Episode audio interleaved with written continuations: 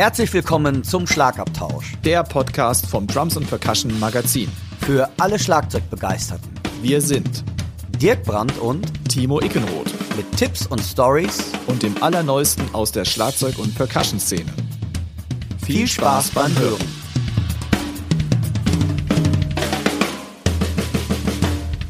Der heutige Podcast wird euch mit freundlicher Unterstützung vom Music Store Professional aus Köln präsentiert. Herzlich willkommen, liebe Hörerinnen und Hörer, zur 30. Episode des Schlagabtauschs, dem Podcast des Drums and Percussion Magazins. Mein Name ist Timo Ickenroth und mir gegenüber sitzt wie immer mit einem Rode Popschutz vorm Gesicht mein lieber Freund, der Dirk Brandt. Hallo Dirk. Ja, hallo liebe Zuhörerinnen und Zuhörer. Ich hoffe, ihr hattet einen guten Wochenstart. Wir sind nämlich heute bei dem Dienstag und ja, ähm, ja, sonst ist alles fit hier. Bei dir auch, Timo? Alles mega fit, wie es nur so fit sein kann. Der Frühling naht. Man sieht es ja an den Temperaturen. Aber ich habe auch jetzt, kommt schon mal die Unwetterwarnung, aber wenn ihr das hört, ist es leider schon wieder vorbei. Donnerstag soll es sehr schwer windig werden. Echt? Und mein Gedanke ist nur, wie kann ich das Trampolin im Garten vom Wegfliegen schützen? Oh, das hatte ich auch schon. Das ist bei uns auch schon durch die Gegend geflogen. Jo. Ja, das ist, ich glaube, kommt nicht so cool, oder? Oder haben die Nachbarn sich gefreut über ein Trampolin im Garten? Nee, der Zaun war hoch genug. Ach, Gott sei Dank. es ist beim Zaun dann hängen geblieben. Aber sag mal, ich, ich, ich, ganz was anderes, äh, ihr lieben Zuhörerinnen und Zuhörer. Ich, ich habe vor kurzem auf YouTube gestöbert. Das machen wir jetzt kurz, bevor dann ähm, äh, dein, dein Rundown kommt. Und ich war ein bisschen erleichtert, Timo. Worüber? Ey, es gibt ganz schön viele dicke Trommler mittlerweile nach der Corona-Zeit. Und ich war etwas stressrelieved, weil ich möchte auch gar keine Namen nennen, von welchem. Und zwar wirklich tolle, liebe Trommler, die ich alle sehr schätze. Und ich dachte, boah, saugeil, die haben auch ein Corona-Bäuchlein gekriegt. Ah, und komm, jetzt mal ein bisschen mein, lass uns mal ein bisschen mehr in die Tiefe gehen. Wir reden hier von Nee, nee, nee, nee, nee. deutschsprachigen Trommlerinnen und Trommlern. Nein, nein, äh, jein, jein, jein. Jein, nee, nein, nein, nein, jein. Nee, ich nenne keine Namen, das ist mir ge- also, nee, nee, ich habe mehr die Amis so gesehen und, aber da waren auch einige, aber ich war echt ein bisschen stressrelieved, weil ich dachte, boah, geil, es geht nicht nur mir so. Und da habe ich dann echt so auf YouTube auch gedacht, ach, geil, das war mal eine gute Sache. Also, die Zeit, die ich da investiert habe, wo ich dachte, sehr gut, es geht mehreren so. Also du hast- und nicht nur so ein dünner Hering, der mir hier am anderen Ende der Leitung gegenüber sitzt. Ja, ja, von wegen. Du siehst ja nur immer das, was äh, Brust aufwärts ist. Das untenrum siehst du ja gar nicht. Ja, ist auch gut so, das will ich auch nicht Ja, Moment, sehen. ich habe auch eine Hose an, ne? Also so ist es jetzt Ja, nicht. das ich hoffe- mach nicht das, das hoffe typische ich für uns alle jetzt hier. Ja. Das ist schon Okay, anders. Timo. Timo, was gibt's denn heute? Rundown. Wir haben natürlich wie immer einen News-Teil im Angebot. Wir haben wie immer ein Geburtstagskind. Dann sprechen wir über die Inhalte der aktuellen Drums und Percussion. Die haltet ihr hoffentlich schon alle in euren Händen. Auch schon zur Tradition geworden ist, dass wir über eine Aufnahmeprüfung sprechen. Diesmal geht es um die Aufnahmeprüfung an der Musikhochschule in Köln. Unser lieber Freund und Kollege Pitti Hecht steht uns Rede und Antwort in unserem Report. Wir haben diesmal einen etwas anderen Equipment Talk, denn wir besprechen kein bestimmtes Produkt, sondern wir philosophieren im Allgemeinen über Stacks und Soundvarianten, die man sich auf die Snare Drum legen kann. Und wie immer geben wir euch unsere Chefkoch-Empfehlungen der Woche.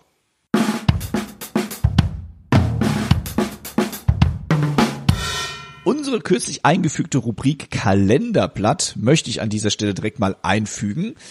Und zwar geht es um ein Lied, das jeder von euch kennt. Davon gehe ich mal sehr stark aus. Und das ist Jump von Van Halen. Am 25. Februar, das ist der Tag, an dem auch sehr wahrscheinlich dieser Podcast erscheint.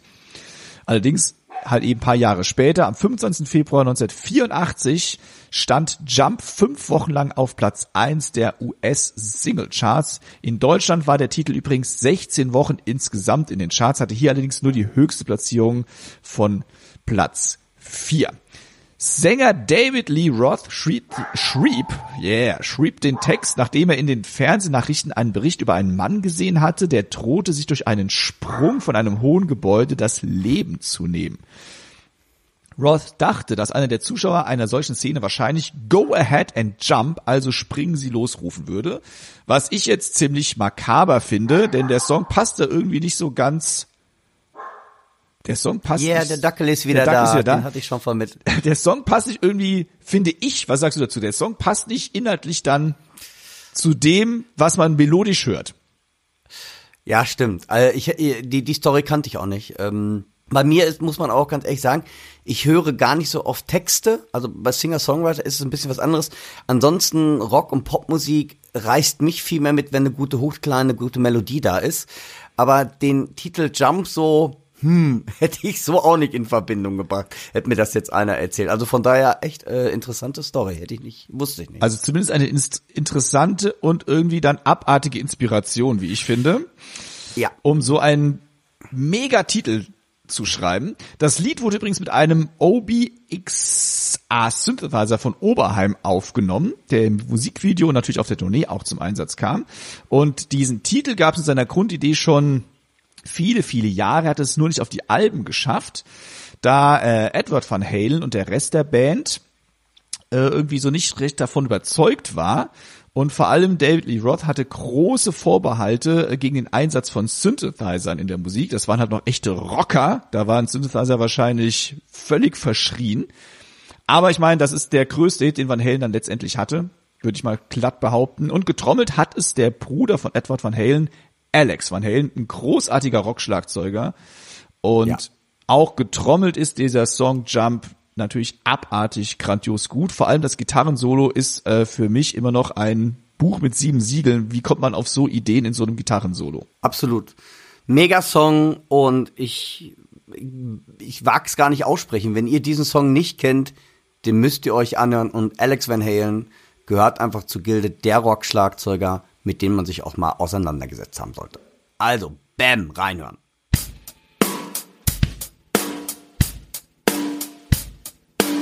Wir möchten einem Geburtstagskind gratulieren, das am 24. Februar 1975 geboren wurde. Und das ist wahrscheinlich ein Schlagzeuger, der in Deutschland nicht so sehr geläufig ist. Sein Name ist Teddy Campbell.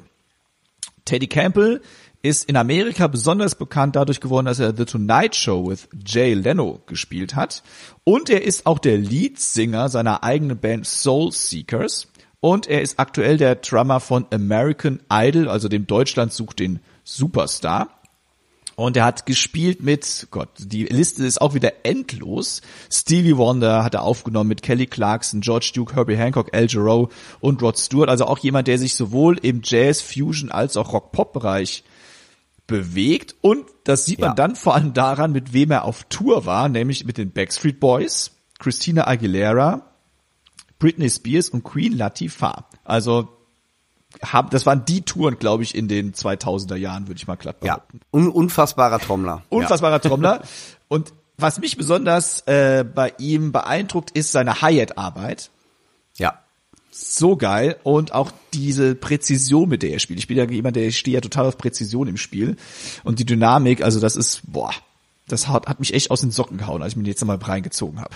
Absolut, äh, genialer Trommler. Und wenn ihr ihn nicht kennt, er hat, meine ich, 2006 auf dem Modern Drummer Festival gespielt. Ähm, checkt das mal aus, weil ist, wie du schon sagst, also Hi-Hat-Arbeit, da ist so ein bisschen, da geht das Ganze in Richtung so Gospel-Drummer mäßig. Ein Trommler, mit dem man sich auch mal auseinandergesetzt haben sollte.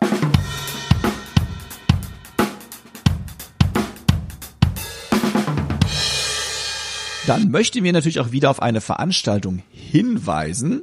Und zwar zum dritten Mal findet vom 8. April bis zum 10. April das Drum Weekend in Ingelheim statt. Unter anderem dabei sind Philipp Bo Borgmann, unser lieber Kollege von der RPJM, der Daniel Schild. Wir haben den Sven Hassler, der das auch veranstaltet. Wir haben Chris Hoffmann und es gibt einen Drum-Tuning-Workshop mit Rossi Rosberg. Rossi Rosberg ist unter anderem der Drum-Tech von Christoph Schneider von Rammstein. Also der Mann hat auch schon so ein paar Stadien in seinem Leben gesehen. Das Ganze findet in rotierenden Kleingruppen statt und ähm, es gibt insgesamt acht Workshops an diesen drei Tagen und die Inhalte sind zum Beispiel Drum Tuning, logischerweise, sonst wäre der Rossi ja nicht dabei, Warm-ups, Fill-ins, Groupings, Grooves, also irgendwie alles, was mit Schlagzeugspielen zu tun hat und der Workshop richtet sich sowohl an Einsteiger als auch an fortgeschrittene Drummer jeden Alters. Das Coole ist, dass jedem Teilnehmer oder jeder Teilnehmerin ein Practice-Kit zur Verfügung gestellt wird. Es gelten natürlich die üblichen Corona-Regeln, geboostert, geimpft, dreifach, gezwickt, ähm, Fußnägel geschnitten und so weiter und so fort. Und der Preis für dieses Drum Weekend liegt bei 269 Euro. Übernachtung und Verpflegung sind dort nicht inbegriffen. Den Link zur Anmeldung findet ihr natürlich in unseren Show Notes. Mega Line-Up solltet ihr euch unbedingt reinziehen, wenn ihr Zeit habt. Ähm wird bestimmt spannend und dann, dass ihr dann zusätzlich auch noch die Sachen gleichzeitig mittrommeln könnt. Super. Viel Spaß dabei.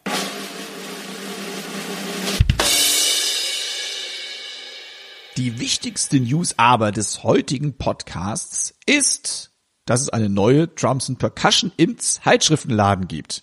Und zwar ist das die Ausgabe März, April 2022 mit dem wunderbaren, großartigen Rani Krisha auf dem Cover.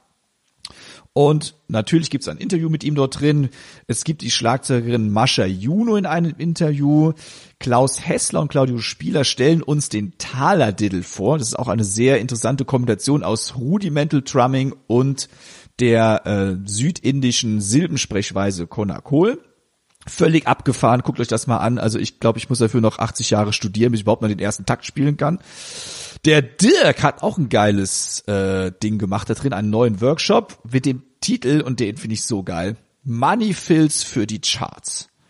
Boah, jetzt weiß ich endlich, was ich spielen muss, um Geld zu verdienen damit. Das finde ich großartig. Ja. Deshalb mache ich mit dir auch noch den Podcast. Hat voll geklappt bei mir.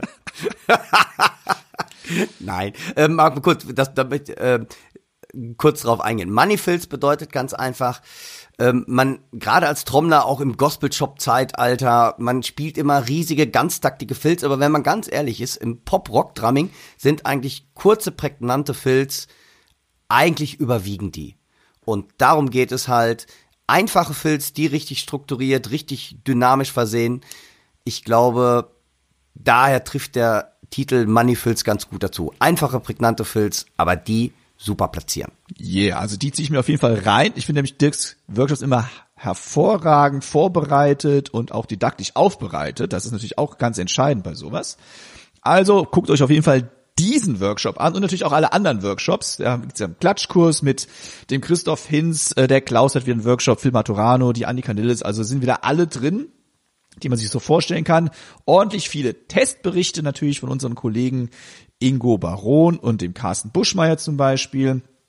Und natürlich noch weitere Interviews und auch viele News. Und es gibt auch was zu gewinnen.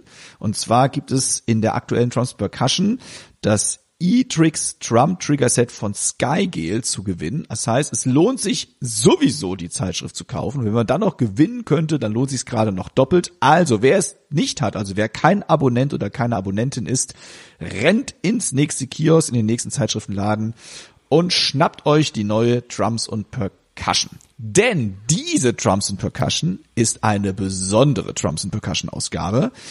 Denn vor 40 Jahren kam das erste Drums Percussion Heft auf den Markt. Wahnsinn. Juhu! 40 Jahre, Wahnsinn. Im Februar 1982 erschien die Drums and Percussion Erstausgabe und die aktuelle Ausgabe erschien jetzt eben als Jubiläumsausgabe genau exakt 40 Jahre später. Und ich besitze leider nicht die Erstausgabe. Ähm, ich check das noch mal. Ich guck noch mal nach. Du hast sie doch ich. bestimmt irgendwo in deinem Keller rumfliegen. Ja, ich muss mal nach, ich muss mal echt nachgucken. Wenn Kann da keine Mäuse dran geknabbert haben. Na, hoffe ich nicht im Keller. Na, doof. Und es hat sich ein bisschen was geändert seitdem. Also die Zeitschrift, das Logo hat sich geändert zum Beispiel. Die Zeitschrift ist etwas äh, dicker geworden. Und nicht, das liegt nicht nur daran, dass die, sondern es gibt einfach mehr Inhalt jetzt in der Drums and Percussion als noch vor 40 Jahren. Und äh, damals auf dem Titel stand zum Beispiel Kurt Kress im Studio. Kurt Kress ist boah, einer der deutschen Top Elite-Schlagzeuger auch schon von immer und ewig. Die Drumlegende. Ja, Also ich glaube, der hat auch alles im Studio eingetrommelt, was sich nicht gewehrt ja. hat und auch was sich gewehrt hat. Der hat einfach, der hat einfach alles mitgenommen.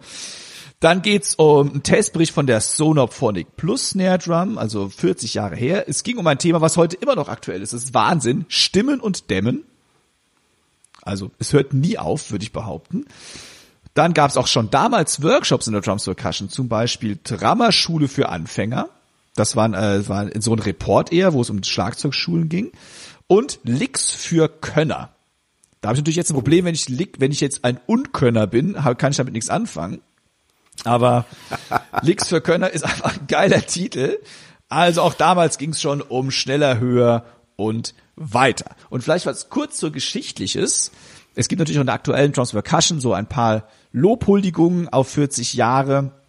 Und der Gründer der Drums Percussion ist Alex Mühlbauer. Alex Mühlbauer hat vor vielen, vielen Jahrzehnten auch in München das Pro Percussion Center gegründet. Irgendwann, ich glaube, in den 70er muss es gewesen sein. Und nach einem Umzug innerhalb von München wurde eine Filiale in Hannover gegründet und dann später die Münchner Filiale sogar geschlossen. Und wer heute in Hannover sich auskennt und auch im Umland, es gibt so einen schönen Musikladen mit dem Namen PPC. Und ich wusste nie, was PPC bedeutet. Jetzt weiß ich, das ist die Abkürzung für Pro Percussion Center. Und PPC ist lange nicht mehr nur ein reines Schlagzeuggeschäft, sondern hat alle Instrumente, die man sich vorstellen kann. Und Gründer Alex Mühlbauer hat dann irgendwann eben gedacht, jo, ich mache einfach auch eine Fachzeitschrift für Schlagzeug. Und so ist die Drums and Percussion entstanden. Dirk, du hast ja auch schon mal persönlich Kontakt mit Alex Mühlbauer gehabt. Hast ja. du noch weitere interessante Informationen für uns? Also was halt definitiv ist, ich habe mein allererstes Becken, was ich mir selber gekauft habe, tatsächlich beim Alex Mühlbauer im Pro Percussion Center München bestellt und habe mir das zu mir nach Hause schicken lassen. Und zwar war das ein Meinl Raker Becken sogar. Daran kann oh, ich mich sogar noch yeah. erinnern. Ja, ja, daran kann ich mich erinnern. Und ähm, Alex kenne ich auch daher, weil das Pro Percussion Center oder PPC auch eine Drum Night veranstaltet hat früher, Drum Night Hannover. Und man muss dazu wissen, der Alex ist selber auch studierter Schlagzeuger, Musiker. Und ähm, ich glaube, die Geschichte dahinter ist, dass der Alex ein besonderes Schlagzeug aus Amerika haben wollte. Ich meine, es wäre ein Slingerland gewesen, kann ich nicht ganz meine Hand für ins Feuer legen. Und in Deutschland hat das dann irgendwie nicht funktioniert. Dann ist er selber nach Amerika gefahren, hat sich das dann quasi schicken lassen. Und dann haben mehrere Trommler-Kollegen gefragt, hör mal, ich will auch so etwas haben. Und dann hat er gesagt, ja gut, wenn so viele danach fragen, dann kann ich salopp gesagt auch gleich einen Laden aufmachen. Äh, in diesem Laden in München hat dann später sein Vater, der auch Musiker ist, mitgearbeitet. Man sieht schon eine sehr musikalische Familie. Und heutzutage ist der Geschäftsführer vom PPC in Hannover. Das ist sein Bruder, das ist der Robert Mühlbauer. Und ähm, auch übrigens ein Musiker, jetzt kein Schlagzeuger, sondern Pianist. Und der leitet so im Moment die Geschicke des PPCs in Hannover.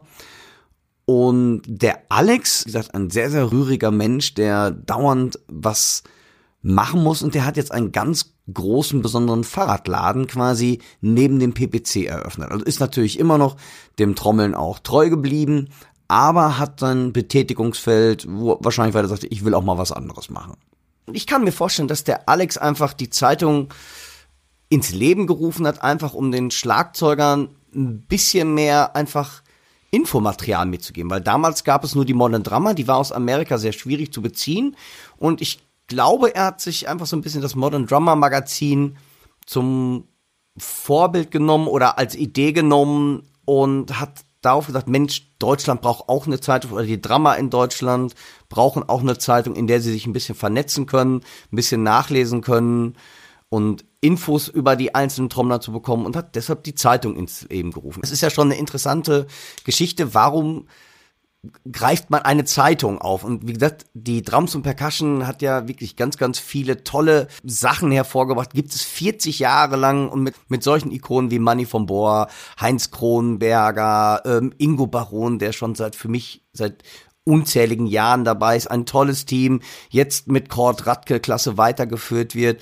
Und was mich natürlich freut einfach, dass auch die Symbiose Podcast Schlagabtausch und Drums und Percussion sehr gut funktioniert, denn wir haben ja auch so einige Anstöße gegeben, wie zum Beispiel den äh, vom Christoph Hinz, den Klatschkurs oder auch das Special vom Guido Mai, äh, wo man auch merkt, der Podcast und die Drums und Percussion ergänzen sich super. Da freue ich mich natürlich drüber. Und jetzt muss man auch mal sagen, Timo, 40 Jahre Drums und Percussion, die 30. Folge Schlagabtausch Podcast. Yeah. Yeah. Das ist fast das Gleiche. G genau. naja, fast. Naja, fast. Fast. Aber ja, aber aber schon, schon so ein bisschen. Also ich gratuliere erstmal ähm, allen, die daran jemals beteiligt waren. 40 Jahre ist eine stolze Leistung. Ja.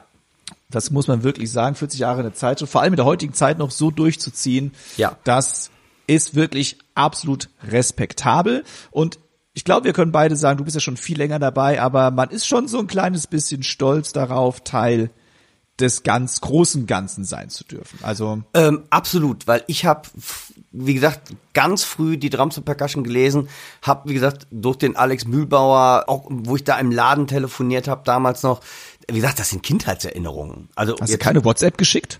Nö, gab's doch noch. Da gab's doch nicht mal ein Handy, ey. Wahnsinn, oder? Also, Gratulation von uns beiden.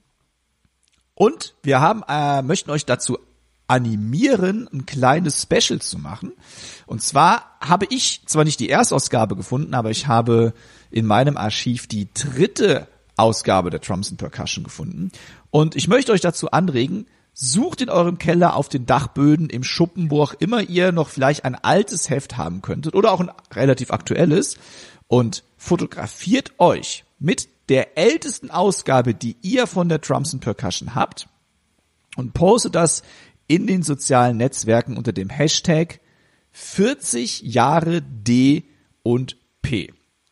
Das wäre eine super Aktion. Ich bin gespannt, was dabei alles rauskommt. Ich finde es super spannend. Wann habt ihr überhaupt damit angefangen, die Drums and Percussion zu lesen? Wann habt ihr angefangen, die zu sammeln? Und ähm, es macht auch echt Spaß, nochmal in den alten Heften Ja. rumzustöbern. Und es ist fast immer noch, also man muss wirklich sagen, teilweise ist das immer noch top aktuell. Wie gesagt, Erstausgabe, Stimmen und Dämmen. Da Wahnsinn. geht's auch, in meiner Drittausgabe geht es um Mikrofonierung, Setabnahme. Das hat sich ja innerhalb von 40 Jahren nicht so wirklich verändert. Also immer noch ein Riesenfundus an, heutzutage sagt man so schön, Content. Also, macht euch auf, sucht eure älteste Ausgabe und postet das unter dem Hashtag 40 Jahre D und P. Ich freue mich drauf. Ich mache auch mit. Ich bin gespannt. Ich mache mich auch auf die Suche.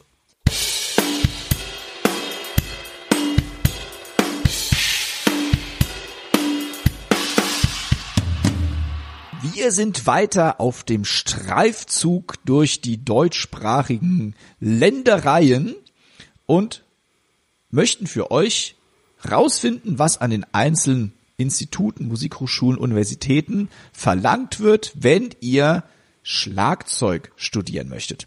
Und diesmal ist unsere Reise an die größte Musikhochschule Deutschlands gegangen, nämlich an die Musikhochschule in Köln. Und der Dirk hat dort den lieben Kollegen Alex Vesper animieren können, äh, ein paar Fragen zu beantworten oder einfach mal zu sagen, was ist denn in Köln eigentlich wirklich Stand der Dinge? Denn Alex lehrt an der Hochschule für Musik und Tanz in Köln eben natürlich das Fach Schlagzeug im Fachbereich 6 Jazz Pop. Und das war für mich neu bei meiner Recherche. Ich dachte immer, in Köln geht's einzig und allein um Jazz und die haben es anscheinend, ich weiß nicht wann, ergänzt um Pop. Und der Bachelor of Music wäre dann mit dem Abschluss Jazz Pop eben. Also ein für mich absolut neu. Wann das genau eingeführt wurde, wurde ich, weiß ich auch nicht ganz genau, aber da denke ich mir, wird uns der Alex vielleicht gleich ein bisschen was über die Aufnahmeprüfung drüber erzählen. Alex Vesper haben wir vor kurzem schon vorgestellt. Ähm, international renommierter Schlagzeuger von DJ Bobo, drei vom Rhein und viele, viele andere Projekte. Und der erzählt uns jetzt was über die Aufnahmeprüfung an der Musikhochschule in Köln. Hallo, Alex Vesper hier. Ich habe seit 2010 einen Lehrauftrag an der HFMT, an der Hochschule für Musik und Tanz Köln für Schlagzeug Pop. Ich war da von 2007 an Gastdozent und somit bin ich der erste Pop-Lehrbeauftragte am Haus. Meine Kollegen sind äh, Professor Jonas Burgwinkel, das ist der Leiter der Schlagzeugabteilung, Professor Michael Küttner und Roland Höppner. Vorweg möchte ich noch mal kurz mit einem Irrglauben aufräumen. Man kann in Köln nicht nur Jazz studieren. Es das heißt nämlich korrekterweise Jazz-Pop. Man kann E-Bass, E-Gitarre, bald auch Keyboard, Producing, Singer-Songwriter und eben auch Pop-Schlagzeug studieren. Ja, der Schwerpunkt im Haus liegt definitiv auf Klassik und Jazz, das ist richtig, aber wie gesagt. Wie für jede Hochschule muss man erstmal eine Bewerbung online einreichen. Zulassungsvoraussetzung ist die allgemeine Hochschulreife. Hat man die nicht, gibt es bei sogenannter besonderer Eignung doch noch die Möglichkeit, Zugang zu bekommen. Sprich, man muss einfach nur tierisch spielen. Dann gibt es noch einen sogenannten Test DAF3, Test DAF 3. Das ist ein Zertifikat, dass man etwas Deutsch sprechen kann für die nicht deutschsprachigen Bewerber. Wir haben halt schon mal Bewerberinnen aus allen Teilen der Welt. Dann gilt es noch ein Teilnahmeentgelt von 50 Euro zu entrichten und den Beleg bei der Online-Bewerbung als Datei mit hochzuladen. Die Hochschule selber benutzt diesen MUVAC-Service, MUVAC.com. Das ist eine Online-Bewerbungsplattform für, für Musikinstitutionen, wenn man so will. Auf dieser Plattform muss man, um überhaupt zur Schlagzeugeignungsprüfung eingeladen zu werden, ein Video von sich hochladen und auf diesem Video sollte man deutlich zu sehen sein, wie man zwei Stücke eigener Wahl vorträgt. Sehr gerne mit Band, notfalls mit Playlong. Notfalls. Ich habe mich vor ein paar Jahren sehr dafür eingesetzt, diese Vorabauswahl per Video vorzuschalten, um a. nur Leute einladen zu können, die schon eine gewisse Reife am Instrument haben und B, den Aspirantinnen die Möglichkeit zu geben, sich bestmöglich darzustellen. Der Punkt ist nämlich folgender. Anders als beim IFM in Osnabrück stellt die Hochschule Köln am Tag der Eignungsprüfung eine Band, bestehend aus Klavier, Bass, das ist meistens Kontrabass und einem Bläser. Und hier wird nochmal dieser Jazz-Schwerpunkt des Hauses sichtbar. Wenn jetzt jemand kommt mit tollem Groove, super Pocket, aber offensichtlich nicht Jazz-affin, heißt, er hat noch nie auf einem Jazz-Set mit einer Jazz-Combo recht leise Realbook-Standards gespielt, würde der oder die an dem Tag möglicherweise abgelehnt werden. Und wir hätten nie erfahren, dass wir da eigentlich eine Pop-Rock-Perle unentdeckt gelassen haben. Durch die Videovorabauswahl haben wir mehr Zeit, um uns Kandidaten zu widmen, die realistisch Chancen auf Bestehen der Prüfung haben. Und wir haben die Möglichkeit, jemanden einzuladen, der nicht vom Jazz kommt, aber durchaus in unser Pop-Profil passen könnte. Dann kommt die Einladung zum Vorspiel, der Eignungsprüfung. Da ist die besagte Band und wir als Prüfungskommission im Raum. Gewünscht sind zwei Stücke eigener Wahl und da empfehle ich immer, nehmt Stücke aus dem Realbook. Die Musiker, die euch da begleiten, kennen am ehesten Standards aus diesem Buch. Die mitgebrachte Eigenkomposition in Fis-Dur und 13 Achtel kann eventuell in die Hose gehen. Ihr wisst, was ich meine. Ihr wollt ja gut begleitet werden und einen soliden Vortrag abliefern. Wir wollen ein ternäres Stück und ein binäres Stück, also gerades Stück hören. Ternär heißt nicht automatisch right back and zing, zing, zing. Also man könnte auch, weiß ich, Joy Spring von Clifford Brown ternär mit Backbeats spielen. Also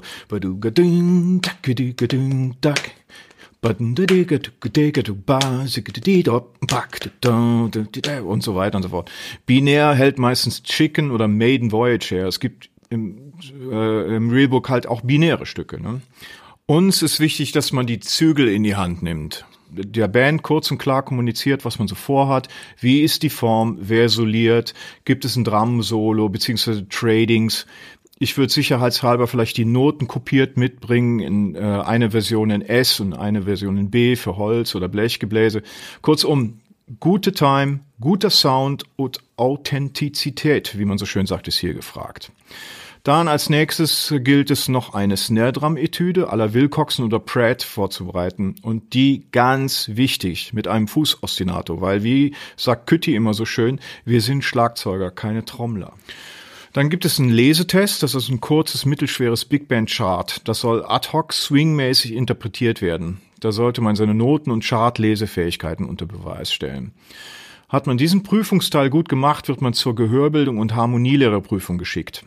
Da sollte man sich gut darauf vorbereiten. Nehmt vielleicht mal ein paar Stunden bei jemand, der euch da darauf vorbereiten kann. Hat man die verhauen, kann man die zwar noch im Laufe des anfänglichen Studiums nachholen, aber besser ist, wenn nicht. Noch ein kleiner abschließender Tipp. Versucht im Vorfeld so viel als möglich mit Leuten Musik zu machen. Echten Leuten meine ich, die eventuell sogar viel bessere Musiker sind als ihr selbst. Das Hochschulstudium hat wenig mit Drumcover, Insta-Drum-Videos oder äh, TikTok-Formaten oder so zu tun. Wir wollen Musiker sehen und hören. Das war's von mir und ich wünsche euch viel Glück.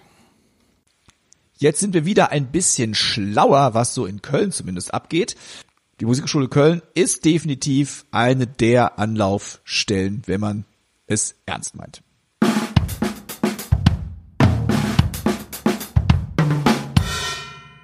Die nächste Rubrik ist euch auch schon bekannt. Wir holen ja immer Musikerinnen und Musiker vors Mikrofon und wollen von denen mal wissen, Leute, was erwartet ihr eigentlich von einer Schlagzeugerin oder einem Schlagzeuger, wenn ihr mit denen zusammen spielt, musiziert oder sonstiges tut?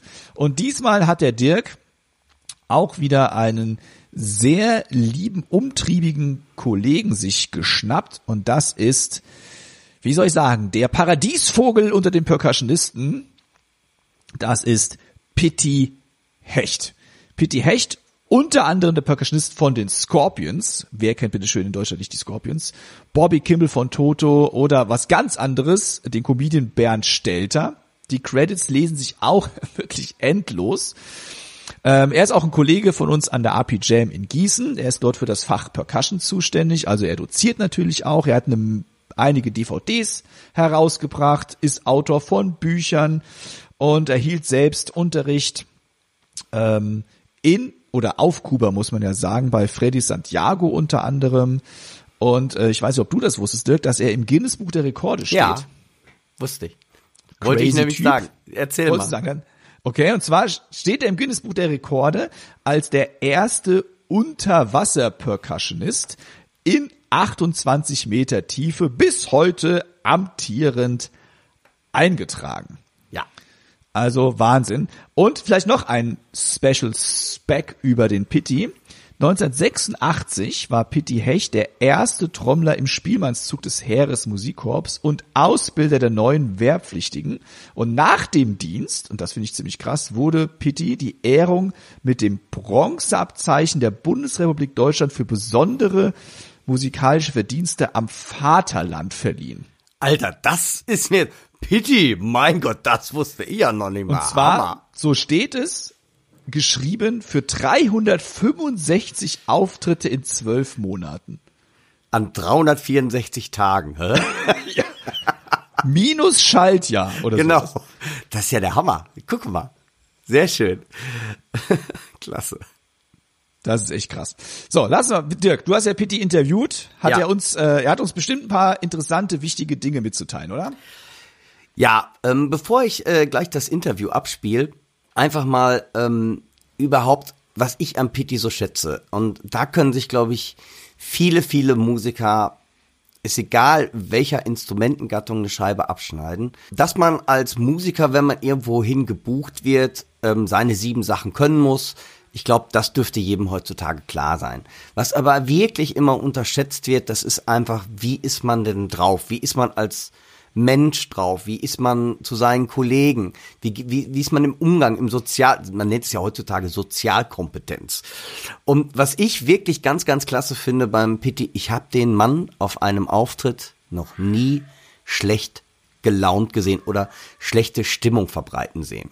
Und das ist, glaube ich, gerade, wenn man heutzutage auf Tour geht, dass er mit Leuten lange im Bus sitzt, am besten noch fliegt, viel unterwegs ist, viel auf der Bühne, ähm, glaube ich, ganz, ganz wichtig und das wird echt unterschätzt, eine gute Laune zu verbreiten. Das bedeutet jetzt nicht, dass man ganz viel Alkohol trinken soll und hoch die Tassen. Nicht? Nee, nee, nee. Sondern einfach, dass man immer, weiß ich nicht, wenn mal was schief läuft, auch drüber lachen kann oder wenn Leute schlecht drauf sind, dass man versucht, die aufzumuntern. Und da ist für mich der Pitti einfach ein ganz neben natürlich seinen Wahnsinnskünsten als Percussionist, ähm, äh, die ich im Pop-Bereich hauptsächlich kennenlernen durfte, die ich unheimlich schätze. Der Mann ist einfach ein Lebenskünstler und ist immer gut und positiv gelaunt. Und das finde ich ist eine ein, ein Wesenszug, den ich unheimlich schätze. Gerade wenn man viel unterwegs ist, dass man zusammen mal lachen kann, dass man auch an die Bar gehen kann, das ist natürlich auch wichtig. Aber auch wenn mal etwas schief läuft, ähm, einfach mal über seinen eigenen Schatten springen kann, lacht und sagt, okay, jetzt geht's weiter. Und das muss ich ganz ehrlich sagen, ich habe Pitti noch nie, oder hast du den schon mal schlecht äh, gelaunt gesehen? Auf keinen Fall. Man sieht ihn immer nur grinsend. Genau, man sieht ihn immer ja. grinsen, hat immer, und das ist auch so ein Wesenzug, immer für alle äh, Umstehenden ein nettes Wort äh, übrig. Und das ist eine Sache, die ich unheimlich schätze. Das heißt, warum ich den Mann auch einfach gerne mag. Wie gesagt, äh, ich habe so viele verschiedensten Konzerte, ob es bei Martin Engling mit der Go Music war, ob er bei Access mitgespielt hat, ob auf einer Musikmesse oder ob er einfach irgendwo, man hat gespielt und Piti, ey, die sind zwei Kongas, ich spiele mit. Das ist ja auch so Piti, oh, ich mach mal einfach. Ja, Moment, der Piti braucht gar keine Kongas, der nimmt sich auch einen Klappstuhl und macht das im Alles, ich habe ne? dich schon auf dem Schlauchboot sehen sehen äh, spielen äh, und Trommeln hören sehen. Und ähm, ja, das ist äh, einfach, wie gesagt, ich finde einfach, der ist ein ganz, ganz toller Mensch. Und ich habe dem Pitti tatsächlich fünf Fragen gestellt nur. Und hört einfach mal rein. Hallo Pitti. Du bist ja ein Tausendsasser in Sachen Musik, das heißt, du spielst mit Gott und der Welt, du hast keine Angst vor fremden Musikrichtungen, das heißt, du bist in jeder nach meiner Meinung zu Hause. Ähm, worauf legst du denn am meisten Wert, wenn du mit einem Schlagzeuger zusammenspielst? Worauf achtest du? Was ist dir wichtig? Ja, Dirk, ähm, das ist echt eine gute Frage. Was ist das Wichtigste beim Zusammenspiel? Das Wichtigste für mich ist immer, immer, immer, dass man Spaß hat. Egal welche Musik, Hauptsache man spielt gemeinsam mit Freude und dann wird man auch gut im Timing zusammen sein und dann hört man aufeinander. Man sollte nicht zu egoistisch sein beim Musikmachen und natürlich schon gar nicht in der Rhythmusgruppe, denn was hinten rum rumpelt, bringt vorne das Publikum zum Stolpern und das wollen wir ja nicht. Also wirklich darauf achten, dass man dem anderen zuhört, zuschaut beim Spielen und fühlt, was er machen will. Dann klappt das zwischen Schlagzeug und Perkussion und dann kann sogar der Bassist noch im Rhythmus mit dabei sein. Super Statement, du hast völlig recht. Ähm, Pitti, worauf achtest du beim Schlagzeuger? Das heißt, wenn ihr beiden zusammenspielt, was ist dir wichtig? Hörst du mehr Hyatt, Becken, Toms, Bassdrum, Snare Drum? Was ist dir wichtig? Was möchtest du hören? Und worauf setzt du dich, dass es für dich groovt? Was das Hören von Schlagzeug und Perkussion angeht, für mich persönlich ist das Wichtigste, dass ich die Bassdrum höre, denn da geht's irgendwie um das Eingemachte. Und wenn ich die Snare noch höre, was ja meistens der Fall ist, dann bin ich total happy. Wenn ich mit einem lauten Schlagzeuger, zum Beispiel einer Rockband wie Axis spiele und du selber da am Schlagzeug sitzt, weißt du, dass ich immer gerne auf der anderen Seite den Monitor habe. Also angenommen, der Schlagzeuger steht rechts neben mir, dann möchte ich einen Floor-Monitor auf der linken Seite haben, damit Bassdrum und Snare Drum auf beiden Ohren gleich laut ist. Dann kann ich mich so richtig auf den Rhythmus draufsetzen und fühle mich total wohl. Wenn ich im Studio bin, achte ich natürlich auch auf die Becken zum Beispiel und die Hi-Hat aber das Wichtigste ist, dass zum Beispiel bei einem Conga-Groove ähm, oder bei Cowbell unbedingt immer Bassdrum und Snare Drum und der Perkussionist zusammen sind. Wenn ich jetzt Shaker spiele, kann es natürlich sein, dass ich ein bisschen mehr auf die Hi-Hat achte und wenn es um ein bisschen mehr Show geht, dass ich Akzente mitspiele, dann achte ich natürlich darauf, dass ich die Becken höre oder vielmehr sehe, dass beide Arme von mir synchron mit den Armen des Schlagzeugers die Becken treffen, denn das sieht das Publikum und die sind schließlich diejenigen, die unsere Gage bezahlen. Und deswegen spielen wir in erster Linie für den Groove und das Publikum. Was ist das Wichtigste für dich bei einem Drama? Was möchtest du von ihm haben? Oder was zeichnet für dich einen Drama aus, mit dem du gerne zusammenspielst? Worauf kommt es dir dabei an? Wie sollte es anders sein? Für mich ist das Wichtigste am Drama, dass er steady ist. Natürlich darf die Musik sich ein bisschen bewegen, so wie Earth and Fire das auch immer auf ihren Platten gemacht haben, wo man das Gefühl hatte, der Song wird ein bisschen schneller die ganze Zeit und das ist irgendwie auch cool. Aber besonders beim Live-Spielen ist für mich wirklich das Wichtigste, dass der Drummer eine Bank ist, dass er steady spielt. Egal, ob das Jazz ist oder Tanzmusik oder Rock oder Soul oder Funk oder Latin, vollkommen egal. Der Drummer, mit dem ich gerne zusammenspiele, spielt musikdienlich, mit Spaß und Power, aber immer mit gutem Timing. Timing ist das A und O. Und dann äh, kann mich jeder Drama anrufen und mit mir mitspielen, wenn er sich traut. ja, und man muss sich natürlich trauen, zusammen zu spielen.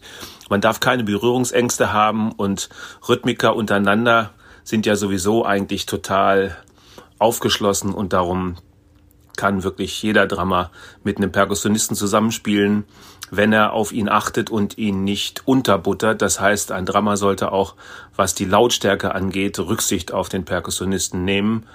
Und das finde ich schon auch wichtig. Ich denke, du hast gerade ein ganz, ganz wichtiges Thema angesprochen, ähm, Platz lassen für den anderen. Ähm, Daraufhin, wie sieht denn das aus bei dir? Magst du lieber einen Drama, der sich zurücknimmt, der einfach drauf lospoltert oder leise oder laut spielt? Ähm, was, was magst du? Was ist dir wichtig dabei? In dieser, ja, also in dieser Funktion? Das ist eine schwierige Frage. Mag ich lieber Drama, die sich zurücknehmen? Nein, natürlich nicht. Quatsch. Ich finde, ein Drama sollte volle Pulle spielen, was die Energie angeht. Das heißt nicht, er muss laut spielen oder sich in den Vordergrund drängen, sondern er sollte einfach rhythmisch immer Vollgas geben und sei es bei leisem Jazz mit Besen auf jeden Fall immer die Energie aufbringen, die ein Drummer haben sollte. Und dann kann der Perkussionist noch ein bisschen drauflegen oder auch vielleicht sich ein bisschen zurücklehnen und entspannt Sounds zaubern. Denn es gibt ja immer zwei Möglichkeiten. Entweder sorgt man als Perkussionist für den Groove. Das muss manchmal sein, weil Drummer und Bassist nicht hundertprozentig äh, sage ich mal, den Groove liefern. Und wenn ein Perkussionist dazu kommt, der das gut kann, dann kann der wie so ein bisschen Kit das Ganze zusammenbringen und auf einmal klingt es dann wieder und auf einmal werden die einzelnen Musiker auch besser. Aber wenn natürlich, äh, so wie in meinem Fall, oft ein Profi hinterm Schlagzeug sitzt, dann äh, geht das auch ganz gut, wenn man mal als Perkussionist sich zurücknimmt und Sounds macht, ob man Chimes spielt oder einfache Akzente mit den Cowbells oder Tambourin. Das ist dann äh, nicht so wichtig. Ich habe ja nicht vor, mich in den Vordergrund zu drängen. Aber wenn ich zum Beispiel mit ähm, ja Scorpions als Beispiel. Ich habe mit, glaube ich, fünf Schlagzeugern in der Scorpions-Karriere seit den 90ern gespielt und ähm, jetzt momentan spielt ja Mickey D da und wir sind ab und zu zusammen auf der Bühne und das ist natürlich ein Drama, der drängt sich immer nach vorne. Ne? Das ist ein Superstar in seiner eigenen Welt und äh, spielt ganz besonders laut und energievoll und das ist auch gut für so eine Rockband. Und dann muss ich als Perkussionist halt entscheiden, in dem Moment, mache ich äh, Armdrücken Wettbewerb mit dem Drama oder äh, passe ich mich an und spiele songdienlich und nutze Chancen, wo der Drama dann mal kurz ein bisschen nachlässt, um dann einen draufzulegen. Ne? Das ist ganz klar. Dann habe ich eben so ein paar Crasher da hängen und Becken und Tambourine aufgebaut, die ich dann volle Lotte spiele, entweder mit Sticks oder Händen. Und dann kann ich auch als Perkussionist wieder ein bisschen draufhauen.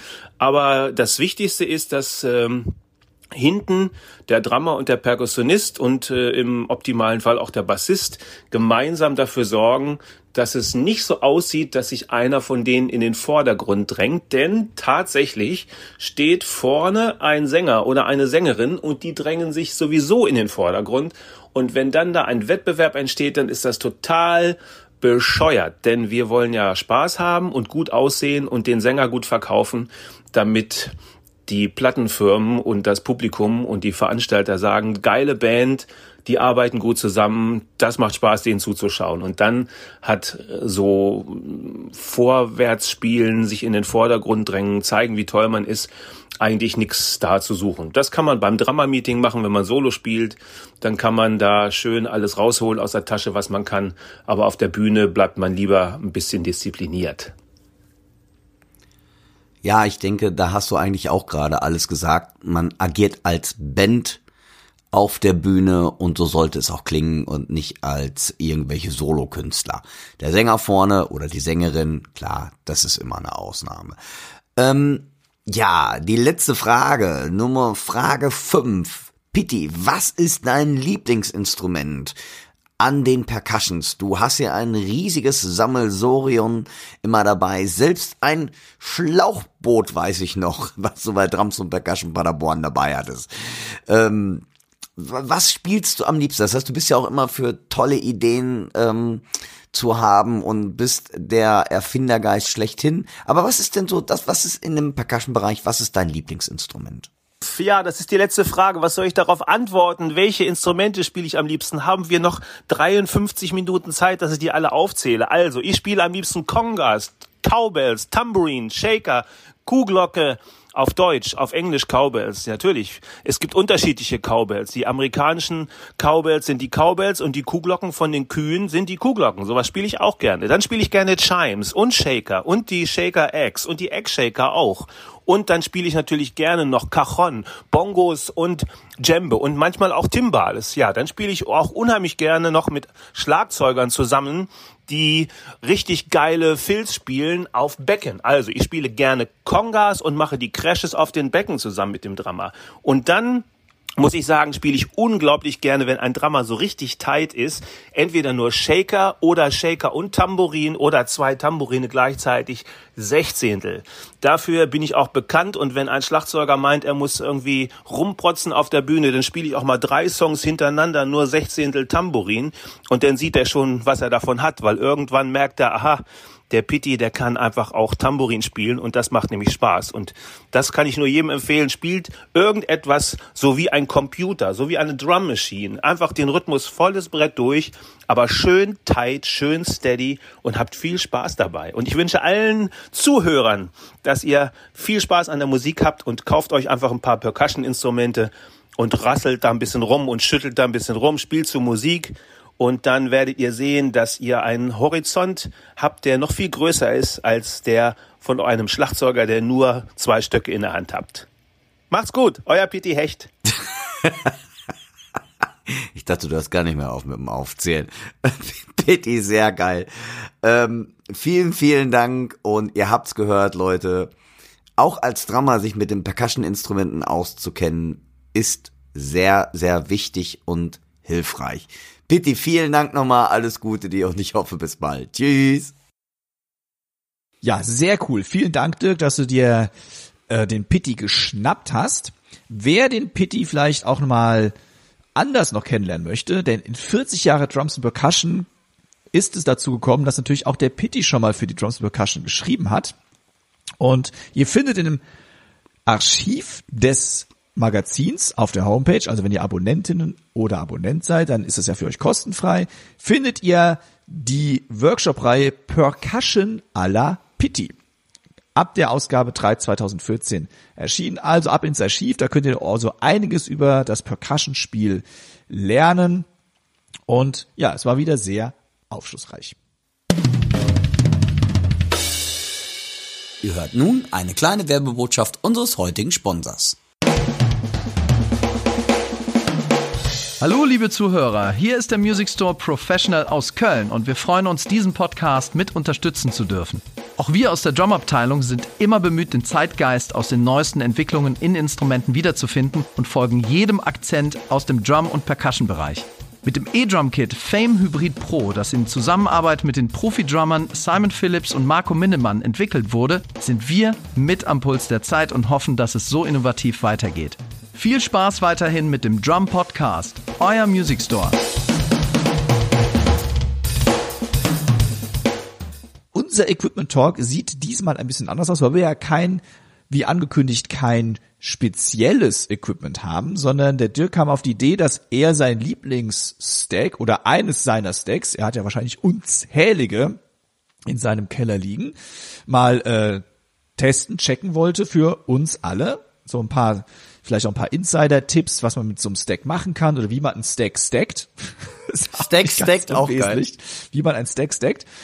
Und ähm, Ich hatte noch von der Klangmacherei so ganz kleine Gadgets, mit denen man Sachen an der Snare Drum sehr gut oder an der Trommel, sagen wir mal im Allgemeinen, befestigen kann. Und da kam ich auf die Idee, dass ich einfach mal zeige, was man sich alles auf eine Snare Drum drauflegen kann, um den Sound der Snare äh, analog, muss man sagen, also nicht digital, sondern analog zu erweitern. Aber kommen wir erstmal auf das Stack zu sprechen. Dirk, was hast du uns denn dort kredenzt? Jo, ja, ich habe mir ein bisschen darüber Gedanken gemacht. Und zwar bekomme ich immer öfters mal von Schülern zu sagen, ah, mein Becken ist kaputt oder ich habe mir neue Becken gekauft. Und dann frage ich irgendwann, was machst du mit den alten? Ah, die liegen in der Ecke rum oder ich habe sie verschenkt oder ich habe sie weggeschmissen. Dann denke ich mal, was? Seid ihr des Wahnsinns? Ähm, man kann ja Stackbecken heute in allen Variationen und Formen und Größen kaufen, aber man kann sie sich vielleicht auch wesentlich günstiger selber machen. Und bei Stacks ist es häufig so, die haben ja so ein bisschen so einen trashigen Junkyard-Sound. Also man will ja bewusst so ein bisschen, dass es halt so ein bisschen, ja, trashy. Ich, ich habe echt äh, auch im Video versucht, ein anderes Wort für trashy zu finden. Ich habe keins gefunden. Halt trashy, scheppern. Schmutzig, dreckig. Schmutzig, dreckig, genau. Ne? Also irgendwie, dass sich vom normalen Splash- oder Crashbecken abhebt, einen neuen Sound zu kreieren. Und ich finde es immer total schade, wenn dann so alte Becken einfach in der Gegend rumliegen, gar nicht mehr gebraucht werden. Und dann frage ich, hast du noch ein Becken? Sage, ja klar, habe ich aber nichts drauf. Ich sage, ey, dann nimm doch mal die kaputten Becken, klatsch die übereinander und wirklich, mein Lieblingsstack ist, ich habe ein altes Splash, was gerissen ist. Da habe ich sogar noch mit der Bohrmaschine so ein ähm, so ein Jingle drauf montiert. Da waren mal zwei, der andere habe ich schon abgefetzt. Und ähm, das lege ich unheimlich entweder auf einen Crash oder halt in so einen Mini-China rein. Und ich möchte euch dazu animieren, das doch einfach mal auszuprobieren, indem ihr einfach mal Becken übereinander legt. Das ist egal welcher Größe. Oder zum Beispiel auf einer normalen Hi-Hat einfach noch ein kaputtes Becken nochmal draufschreibt, was so ein bisschen scheppern kann, um den Sound, wie du auch schon gesagt hast, analog zu verfremden. Nicht digital oder mit Hilfsmitteln, sondern analog wirklich einen neuen Sound zu kreieren. Und da habe ich euch jetzt mal ein paar Beispiele eingetrommelt. Ähm, für mich eignet sich das am besten, entweder wenn ich als Double Bassdrum so Akzente setzen will, die halt durchkommen, weil mit dem Splashbecken ist meistens zu clean.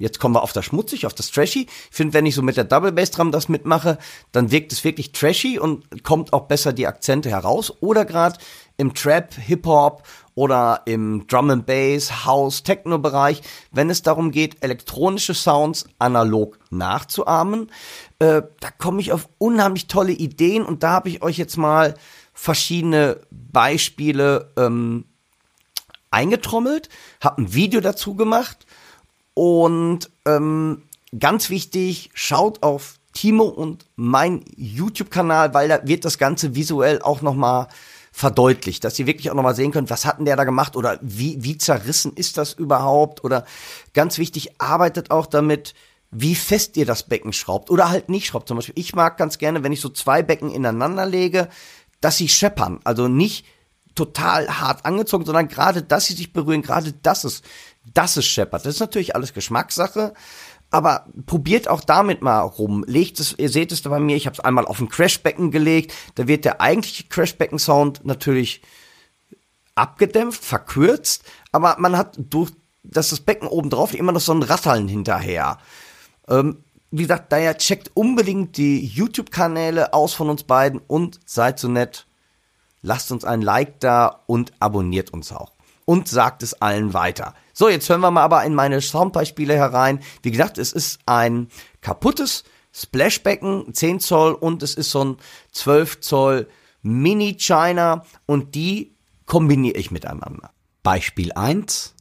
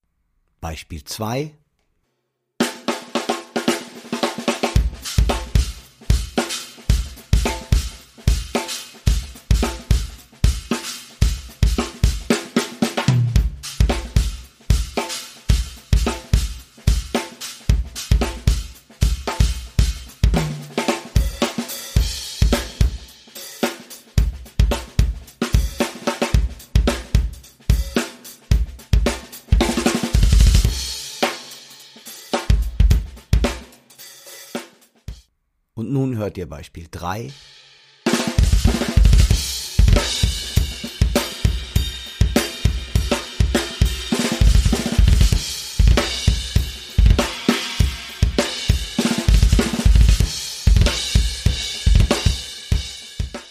Beispiel 3.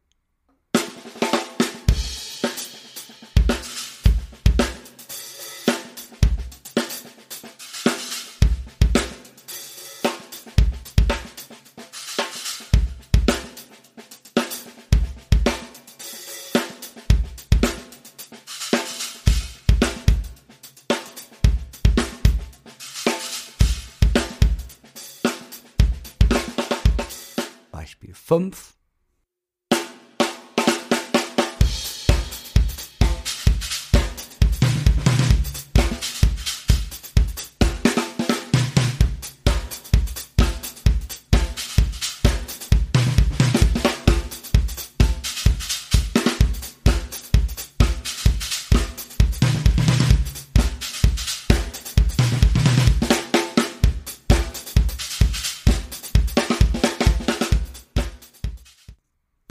6.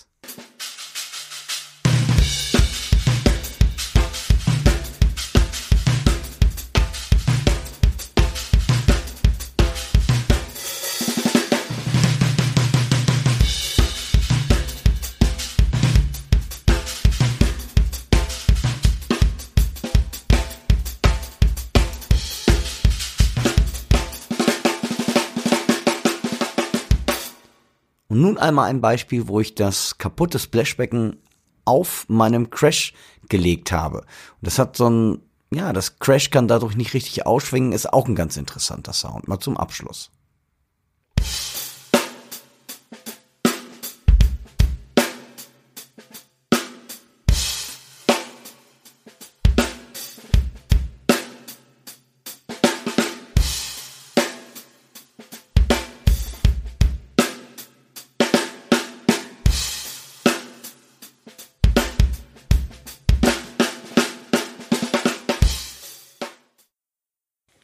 Das sind ja schon sehr interessante Einblicke, was man so im Stack machen kann. Vielleicht noch von mir so zwei, drei äh, Ergänzungen. Experimentiert, also es geht um rumexperimentieren. Ganz klar. Ihr könnt immer andere Sounds kreieren und ich glaube, viele denken, man muss immer das Kleinere nach oben legen. Ihr könnt das Kleine auch nach unten legen. Ihr könnt auch drei, vier, fünf, sechs, sieben, acht Becken übereinander legen und Alter, du hast viele kaputte Becken, muss ich sagen. Ich habe zu viel, äh, Gott sei Dank nicht. Ich habe schon lange kein Becken mehr kaputt gemacht. Nee, ich auch aber was ich eben sagen, was ich eben, was mir eben eingefallen ist, ich habe zu wenig Beckenständer. Weil du sagst, ich habe im Beckenständer aber kein Becken mehr. Bei mir ist es nur umgekehrt. Ich habe zu viele Becken, aber keine Beckenständer mehr. ähm, das ist das Ding. Und ich möchte euch auch dazu animieren, das Stack oder so ein Stack im Allgemeinen gar nicht als Becken zu betrachten, sondern vielleicht als Ersatz für eine Trommel. Oder so. Was der Dirk nämlich sagte mit den ganzen äh, Elektronik-Sounds, die man damit nachahmen kann. So ein Stack kann so ein bisschen wie ein Handclap klingen. Oder kann klingen wie ähm, ja irgendwie irgendwas Trashiges, was aber als Snare-Ersatz halt gilt. Und das ist echt auch eine spannende Einsatzmöglichkeit für sowas. Das, ich habe mich halt so ein Stack ja getestet. Ihr erinnert euch vielleicht an das äh, Sultan Clap Stack. Das war ja, Ja. ein Stack, das kreiert wurde, um einen analogen Clap Sound nachzuahmen. Also experimentiert damit unbedingt rum. Absolut. So, Timo, jetzt bin ich aber gespannt, was hast du mit der Snare gemacht, um den Sound zu manipulieren? Also mit der Snare habe ich erstmal überhaupt nichts gemacht, sondern ich habe mir Sachen auf die Snare Drum draufgelegt. Und das Ganze ist inspiriert noch von zwei Gadgets von der Klangmacherei. Es, zum einen gibt's ja diese Schnur, die man sich drüber ziehen kann, von der einen rechten Seite auf die linke oder umgekehrt. Da kann man dann Sachen einklemmen, dass sie nicht von der Snare Drum rutschen wie zum Beispiel ein Becken oder ein Tambourin. Und dann gibt's kleine Klammern auch wieder, die haben dann ein Klettverschlussband dran. Damit kann man dann auch kleine Percussion-Sachen an der Snare Drum fixieren. Und ich wollte einfach mal rausfinden, ja, was kann ich mit der Snare Drum machen? Was kann ich alles da drauflegen und welcher kreative Prozess kann dabei in Gang kommen? Das heißt, ich habe dann auch teilweise die Snare oder ich habe dann die Gadgets anders benutzt als man das vielleicht dann erwarten würde und wollte einfach gucken, was kann man damit eigentlich so alles treiben. Mein Ziel war es, zehn verschiedene Dinge auf die Snare Drum zu legen. Und ja, lange Rede, kurzer Sinn. Schauen wir uns, oder nee, hören wir uns das an und schauen könnt ihr es, wie der Dirk auch schon sagt, gesagt hat, auf Dirks YouTube-Kanal mit dem Stack oder auf meinem YouTube-Kanal mit den Gadgets auf der Snare Drum. Wie klingt denn die Snare, wenn ich ein Tambourin darauf befestigt habe?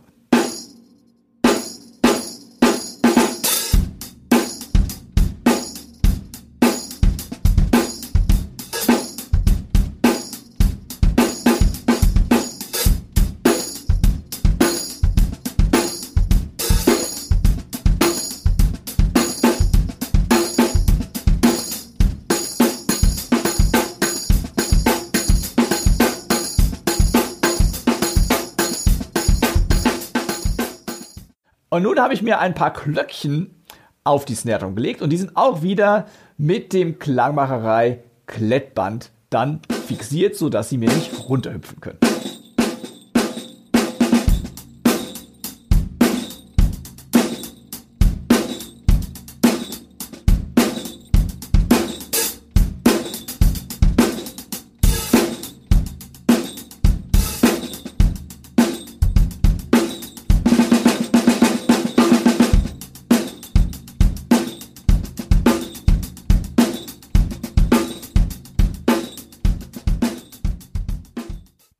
Habe ich mir ein paar Slaybells aus dem Körbchen gegriffen.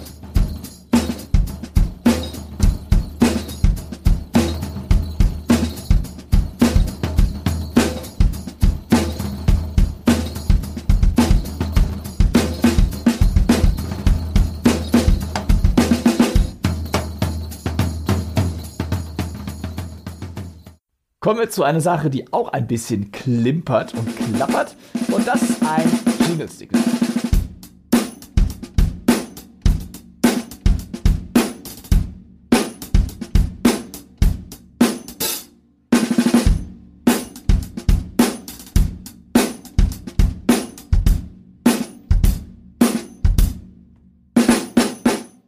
Jetzt lege ich mir einen Woodblock auf meine Snare Drum.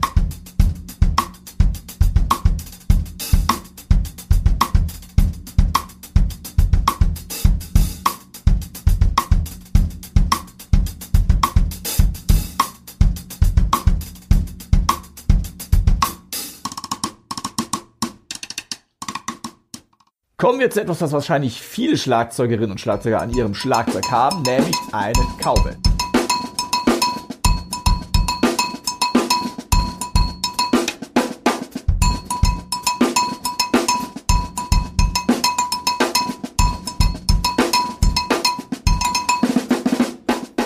Für die nächste Aktion habe ich mir ein paar hölzerne Agogos geschnappt.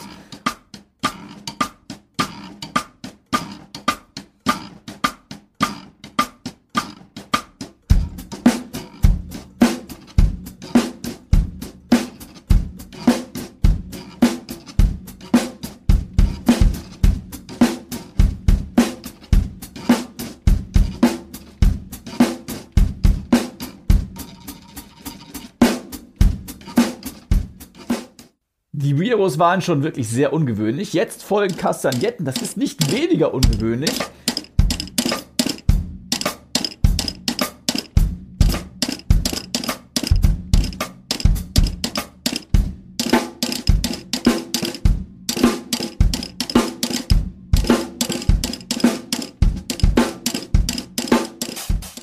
Ein weiterer wahrer Klassiker unter den Gerätschaften, die man auf die Snare legen kann, ist ein Splashable.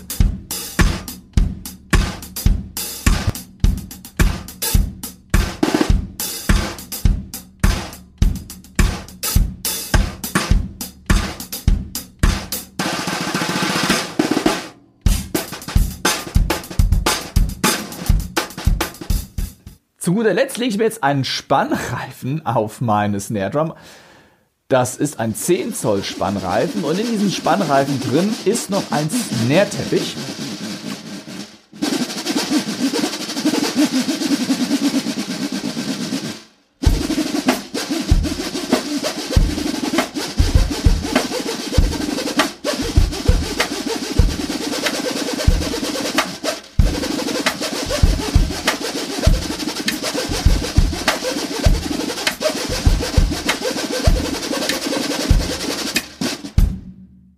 Das waren zehn Dinge, die man sich auf die Snare Drum legen kann äh, oder auch woanders hin, wo immer ihr auch das hinlegen möchtet.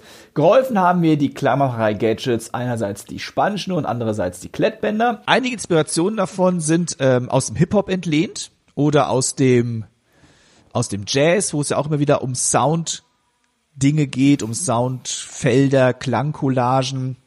Da habe ich einiges entlehnt und einiges habe ich einfach rumprobiert.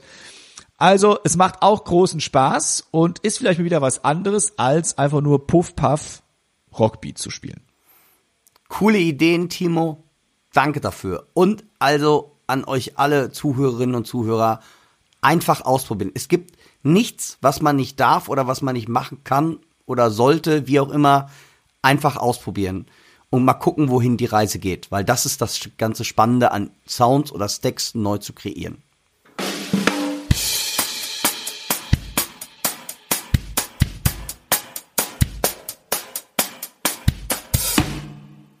Kommen wir zur Chefkoch-Empfehlung der Woche. Dirk, was liegt auf deinem Schreibtisch? Ja, ich Außer hab, Rechnung. Ja, ja, die ich bezahlen muss, leider. ähm, ich habe tatsächlich ein Metronom und ich habe von mir das alte Dr. Boss Metronom DB90 wiederentdeckt, was bei mir im Unterricht, in meiner Trommeltasche, bei jedem Auftritt eigentlich mit dabei ist, weil ich kann damit ähm, verschiedene Notenwerte, ich kann davon die vierte, ich kann die achte. Klingt mega. Geil, ne? Ich kann da sogar Rhythmen programmieren, ich kann Setlisten hier programmieren und ähm, das ist echt, das habe ich jetzt schon seit so vielen Jahren. Es sieht auch echt gerockt aus, aber das ist für mich ähm, nach wie vor das Metronom. Ich kann es per Fußschalter sogar bedienen, wenn ich möchte. Äh, kann es an einen Drumständer äh, befestigen. Das ist für mich die Empfehlung der Woche, weil es ist so vier Jahre alt, drei Millionen Mal gefühlt heruntergefallen, funktioniert immer noch. Also, super Teil, Boss DB90, mein Metronom, äh, was mich seit vielen Jahren immer wieder begleitet. Und ich kann es stumm schalten, also kann dann per Lichtsignal auch eingezählt werden oder mich selber einzählen. Ähm, möchte ich nicht missen, meine Chefkoch-Empfehlung der Woche. Timo, jetzt bin ich mal Sehr gespannt. Also wir sind irgendwie, äh, wir sind ja sehr analog, diesen Podcast, ne? Ja. Ist Wieso? jetzt alles analog? Ja, analog, wir haben jetzt die, die Stack, das Stack war Ach so, analog ja, mit ja. Soundverfremdung, das Metro, ein analoges Metronom, sowas gab es, liebe Leute. Und äh, das besitze ich ja auch, Gott sei Dank. Und ich benutze es auch noch tatsächlich. Aber meine Empfehlung der Woche geht jetzt ins Digitale und ich empfehle auch ein Metronom. Nee. Und zwar empfehle ich das Google Metronom. Das, Wenn ihr bei Google Metronom eingebt, kommt bei Google ein Metronom. nee. Doch. Wirst da du könnt ihr das Tempo. Wirst du gesponsert vom Google heute? Das wäre schön. lieber Herr, lieber Herr Google, wenn Sie das hören. Nein, das fand ich ganz witzig. Du gibst Metronom ein und dann kannst du direkt Metronom einstellen. Von, also jetzt nichts Dolles wie bei dem Boss-Metronom, ne? Also, aber du kannst einfach den Klick auf ein bestimmtes Tempo stellen und Feierabend. Das wusste ich nicht. Das heißt, wenn ihr nichts zur Hand habt, ihr habt keine App auf was weiß ich wo drauf oder sonst irgendwas, ihr könnt das einfach, und ich nutze das auch im Unterricht manchmal, weil es so einfach ist. Ja. PC ist sowieso immer am Start und dann habe ich manchmal keine Lust, eine App zu öffnen oder sonst irgendwas und dann kann ich direkt das Tempo eingeben. Es ist so easy. Gebt das mal ein auf Google. Ich habe den Link in die Show Notes reingesetzt. Der Link ist äh, eine halbe DIN A4 Seite lang. Das finde ich sehr geil. Das heißt, es ist ja alles. Bitte schreibt es nicht ab. Man kann das dann kopieren. Sehr geil. Sonst seid ihr ein halbes Jahr damit beschäftigt. Das aber, das fand ich sehr lustig. Ja, aber das ist meine Empfehlung der Woche. Das Google Metronom.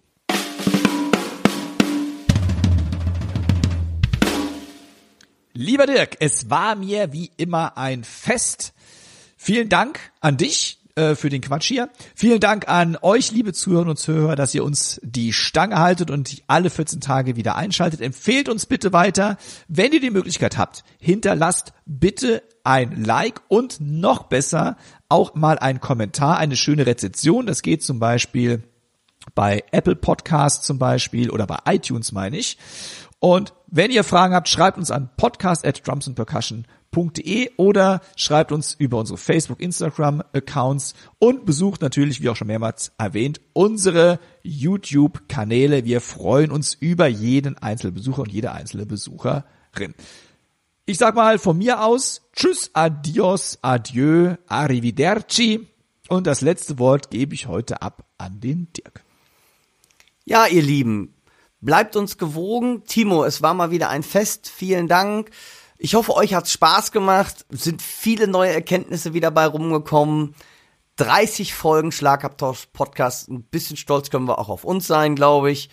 Und sagt es allen weiter. Abonniert uns. Und ich würde sagen, bis in 14 Tagen. Passt auf euch auf. Tschüss.